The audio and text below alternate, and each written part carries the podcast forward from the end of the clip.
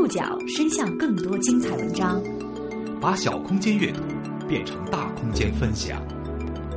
报刊选读，报刊选，把小空间阅读变成大空间分享。欢迎各位收听今天的报刊选读，我是宋宇。今天为大家选读的文章综合了《新京报》、《无界新闻》和央视的内容，和大家一起来关注留守与迷失。不久前发生在湖南邵阳的三名留守少年劫杀女老师事件，是一个关于迷失少年的成长故事。当时我们分析，这个作案的人手段比较老练，但到最后我们抓获这个犯罪嫌疑人都是这个十二三岁的小孩。其中，犯罪嫌疑人刘峰在小学时期是模范儿童，曾立志考大学变优秀，试图摆脱混乱家庭投射在自己身上的阴影。但他的愿望并没有实现。这个孩子一直是个挺老实的孩子，他就是没人管他，于是他就在外面跟这一群大孩子一起玩儿。由于家庭与学校教育逐渐失控，他开始沉溺于网络，信奉暴力，混迹于少年江湖。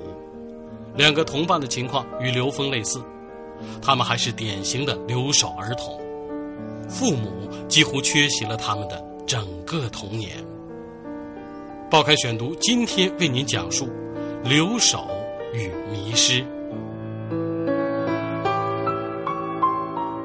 十月十八号的一个午后，十三岁的少年刘峰带着两个同伴和五十三岁的女教师李桂云，在湖南邵阳新联小学相遇了。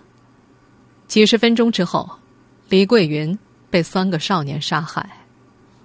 刘峰拿着从李桂云那儿抢来的钱，在网吧里玩了一夜。直到被警方抓获。十月二十八号，邵阳市专项整治网吧，严查未成年人上网。有关部门相信，十天前发生的命案的部分诱因，是因为三名未成年少年沉迷网络。邵东县教育局副局长陈爱珍：整个社会未成年孩子的成长环境，我认为不是很好。电视、网络媒体。游戏上面充满了这种打打杀杀的负面的情绪，可能给我们孩子的成长起了很大的影作用。但是在这起案件当中，需要承担责任的只是网络游戏吗？让我们从这起悲剧的起点开始讲起。十月十八号是个周日。在那个晌午早些时候，五十三岁的李桂云并不知道厄运即将来临。这个爱养花、还有两年就要退休的优秀教师，正待在湖南邵东县新联小学的宿舍里，用手机和女儿刘杰视频聊天。刘杰记得，妈妈唠叨着要做一顿晚饭，自己则告诉他要锁好门，注意安全。李桂云个子不高，说话语速缓慢。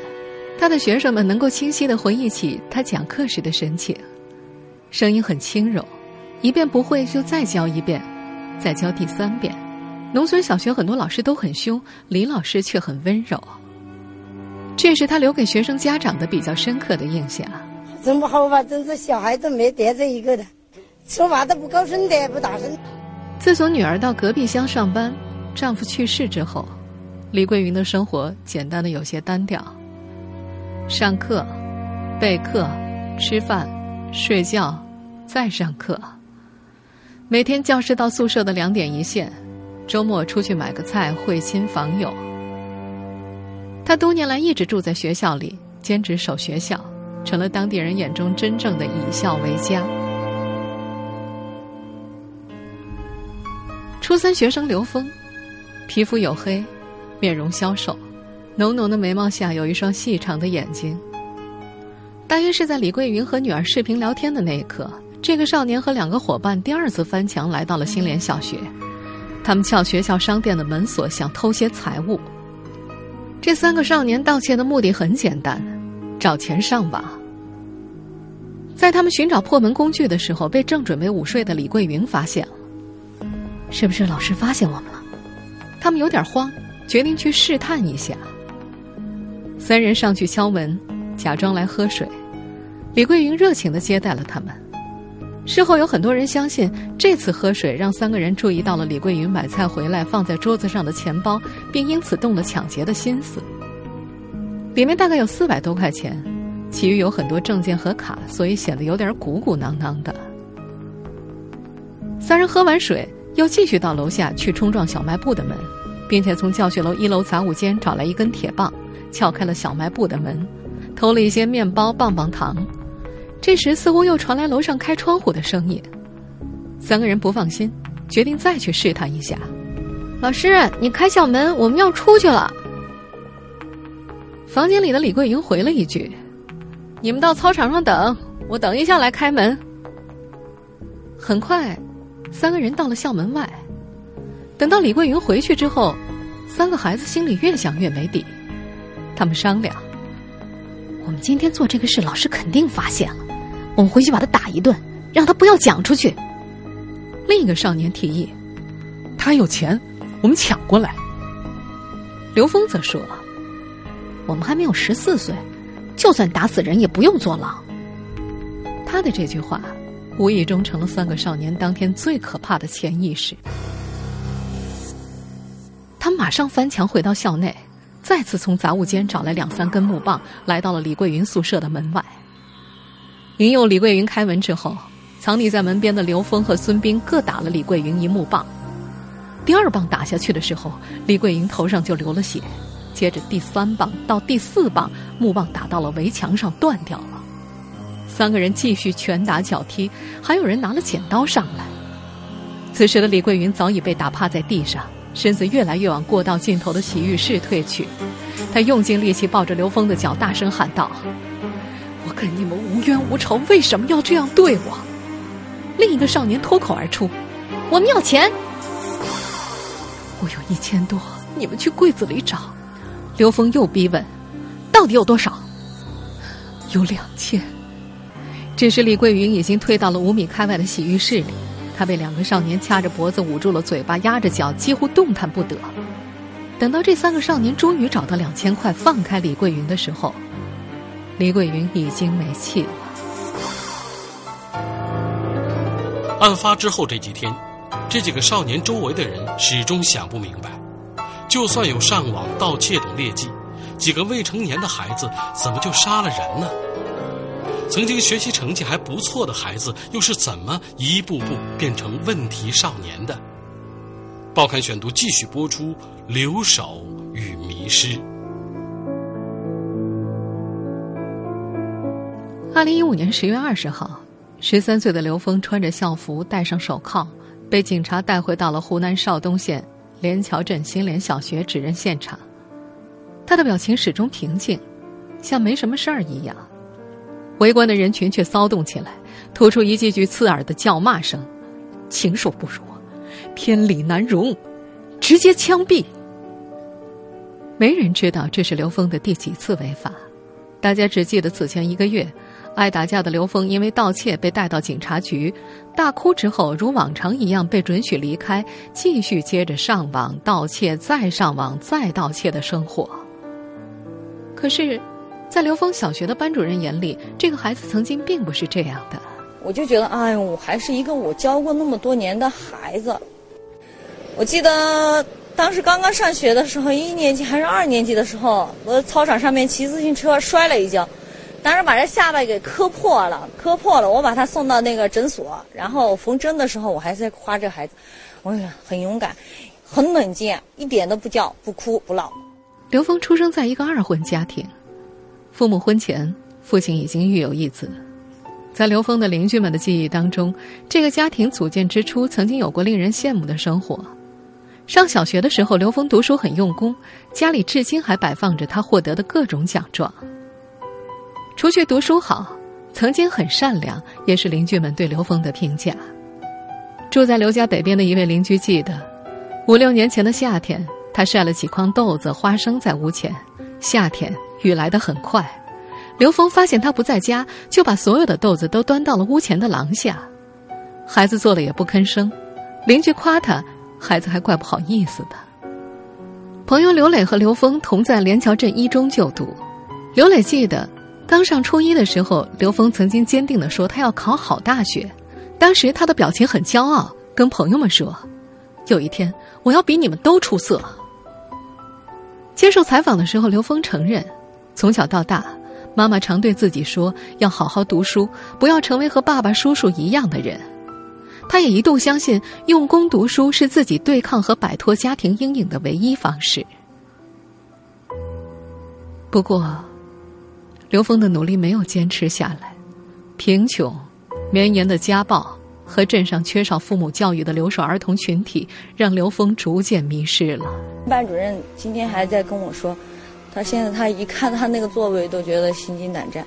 其实从以前他他那班主任都觉得这个孩子一直是个挺老实的孩子，他就是没人管他，他奶奶就也管不住，于是他就在外面跟这一群大孩子一起玩儿。在玩儿的过程中呢，这些大孩子可能因为经常每天都在网吧里面接触那些网络暴力的东西，接触的过多了。刘峰的家里很穷，在很长一段时间里。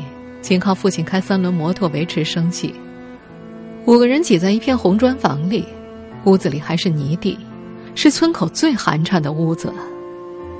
在嫁的母亲没有工作，不受公婆喜爱，家里常吵架。刘峰很多年没有叫过爷爷奶奶，因为他们打妈妈赶妈妈走，还骂自己是野种。他说他也不太喜欢爸爸和叔叔，爸爸曾经进过监狱。叔叔则因为诈骗，至今还在监狱里服刑。说起童年，刘峰很是失落。他没有朋友，不止一次听到村里的家长教训孩子，让他们离自己远一点儿。他说自己上小学的时候，最大的愿望就是不要变成爸爸那样的人。在刘峰身边的人看来，这位曾经立志考大学的少年，似乎是从初一下学期开始变坏的。期间，主要原因是父亲的家暴和自己沉陷在游戏当中。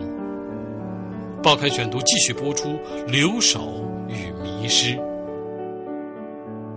刘峰的一位老师说，从初一下学期开始，这个孩子就和同学打架，打破教室的玻璃，几乎从来不写作业。即便找来家长，他爸妈特别是母亲也不责怪孩子。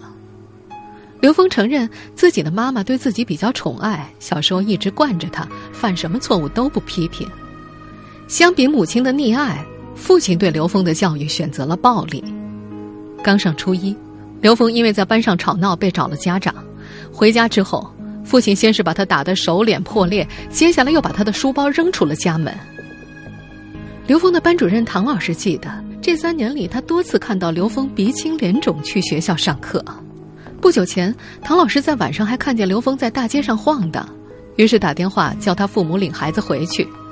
父母俩很快来了，下车就开始吵。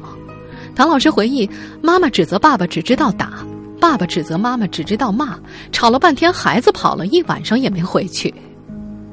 上了初中之后，刘峰开始喜欢一款名为《穿越火线》的网络枪战游戏，在游戏当中，玩家被赋予了强大的杀人武器。游戏规则很简单，杀光自己的对手。刘峰说自己很喜欢游戏，是因为赢了之后会有一种荣誉感，输了之后也没关系，还想再来一盘。而在平常的生活当中，他已经很少能够体会到这种光荣了。在游戏里，刘峰名叫旧城半爱，是一个在线时间超长而且拥有昂贵装备的玩家。他的朋友刘磊说。嗨他的好胜心啊，都用在打游戏上面了。这个游戏很烧钱，刘峰又没有钱，于是就去偷。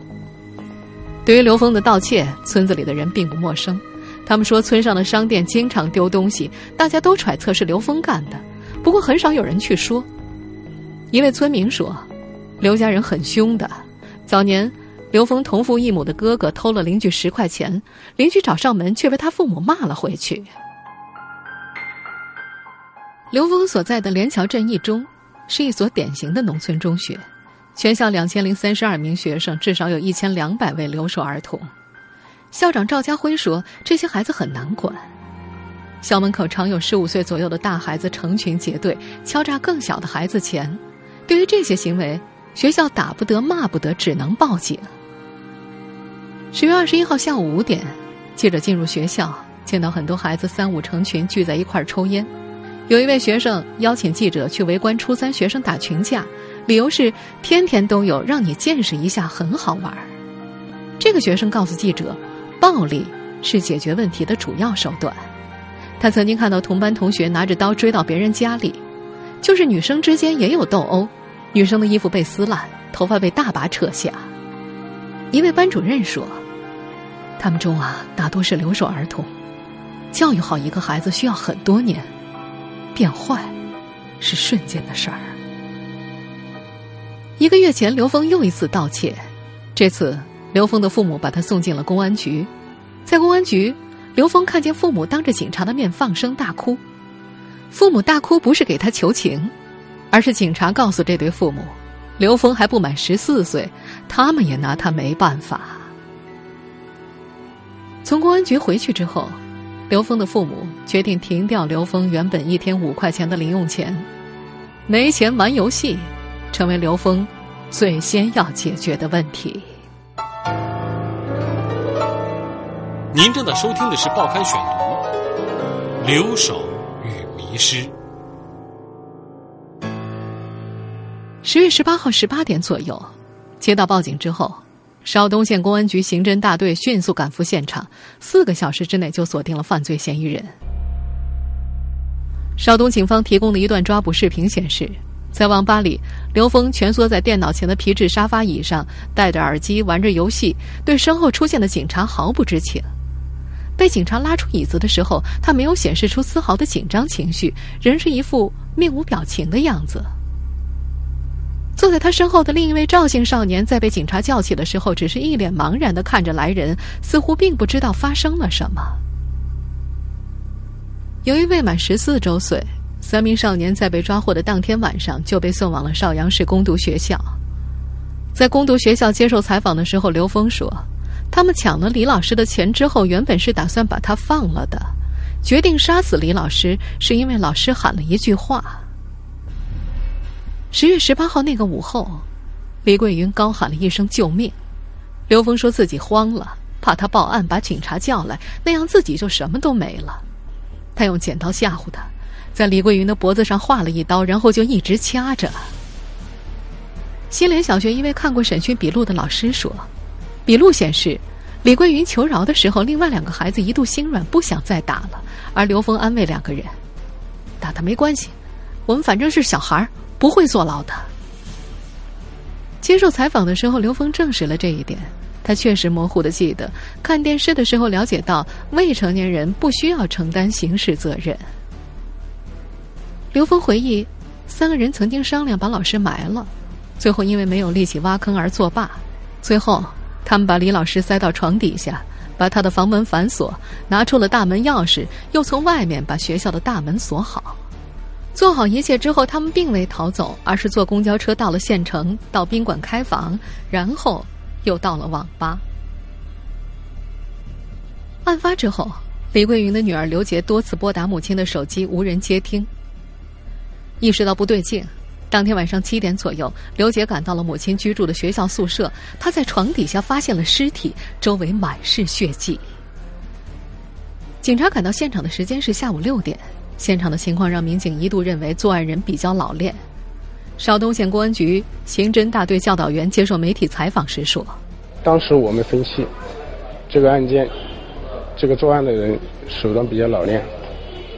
他作案之后，把这个尸体藏在那个床下面，把所有案件现场的血迹，用呃那个墨水啊。”进行那个喷洒，然后再用那个抹布啊、拖把把现场的血迹都进行了处理，还有反侦查能力。但到最后，我们看到，我们破获、最后抓获这个犯罪嫌疑人，都是这个十二三岁的小孩。后来，学校周边的群众告诉他们，有人看见三个孩子翻围墙，其中有个小孩叫做孙俪。获知这一线索之后。警察第二天早上找到了去上学的孙俪，最终锁定另外两个孩子还在网吧里。我们审讯这三个人的时候，我们觉得他的表现让我们很惊讶，主要就是太平常了，太冷静了，好像什么事情都没发生过一样。命案发生之后，刘峰所在的连桥镇一中的老师们陷入了一场辩论。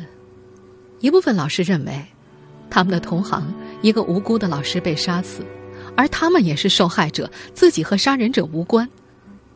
另一部分人则认为是自己的学生杀了人，是不是教育出了问题？我们是不是要对此负责？校长赵家辉说：“尽管两派老师谁也没有办法说服对方，但是有些共识还是很快形成，那就是不能再让这样的事情发生。”事发之后，学校组织了一次针对学生留守情况的摸底，给每个留守儿童都安排了固定的帮扶老师。上周，他们还请到了连桥镇分管政法工作的副书记做专题法制讲座。这段时间，学校的主题班会只有一个话题，那就是网络的危害。连桥一中的校长说：“我们现在回头再看，我们以前也教育，但重视的是知识的传授，都是面上的，并不完善。”这位校长还强调，那些留守孩子们的长辈。只负责孩子的吃住，不知道孩子们是否开心，也没有基本的善恶教育。善的缺失导致了恶的养成。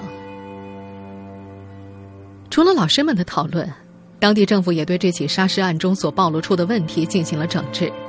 邵东县文广新局局长李秋兵被立案调查。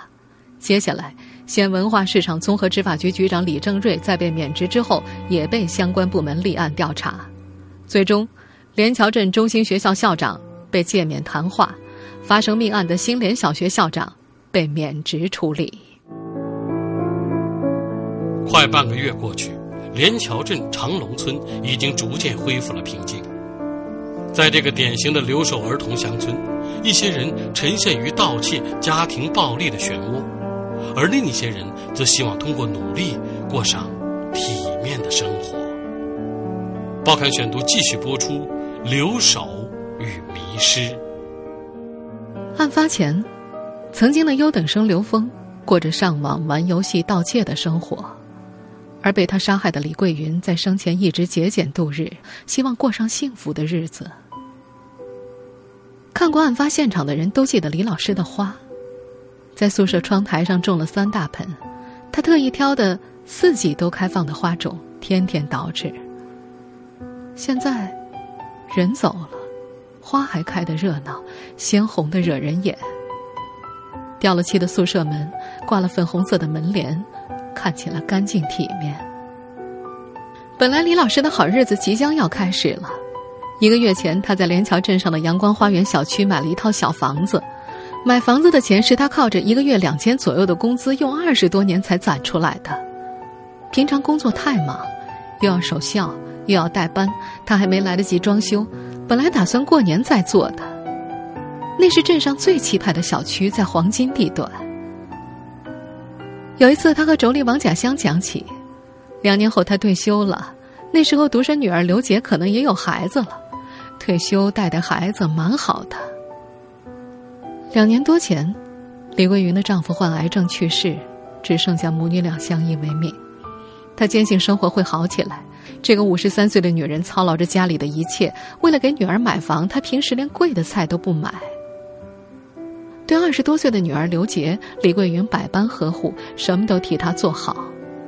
刘杰也依赖妈妈，在另一个小学当老师的她，放了假第一时间总是赶到妈妈的宿舍里团聚。母亲的去世对于刘杰来说，几乎是一件无法承受的事情，因为他们都已经规划好了妈妈退休之后的美好生活了。十月二十二号，刘杰在新联小学校门外的马路边上见到了记者，还没开口，眼泪就大颗大颗的冒出来，他的声音还哑着。他说不想谈妈妈遇害的那些事，他觉得妈妈没死，还活在自己的心里。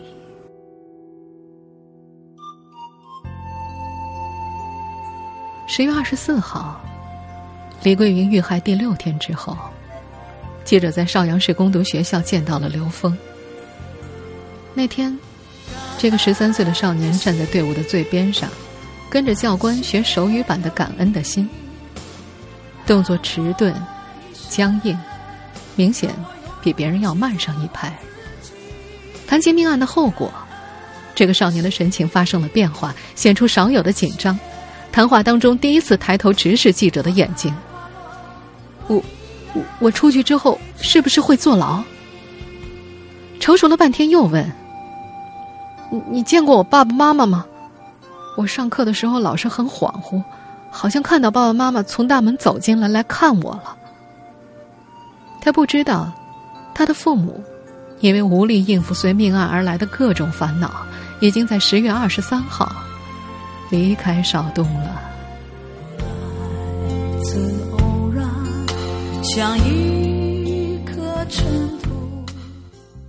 听众朋友，以上您收听的是《报刊选读》，留守与迷失。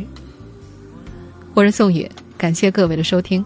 今天节目内容综合了《新京报》、无界新闻和央视的内容。收听节目复播，您可以关注《报刊选读》的公众微信号，我们的微信号码是《报刊选读》拼音全拼。参与《报刊选读》微信互动，您依然有机会获得由康贝佳口腔医院所提供的价值三百五十一元的免费解压券。下次节目时间再见。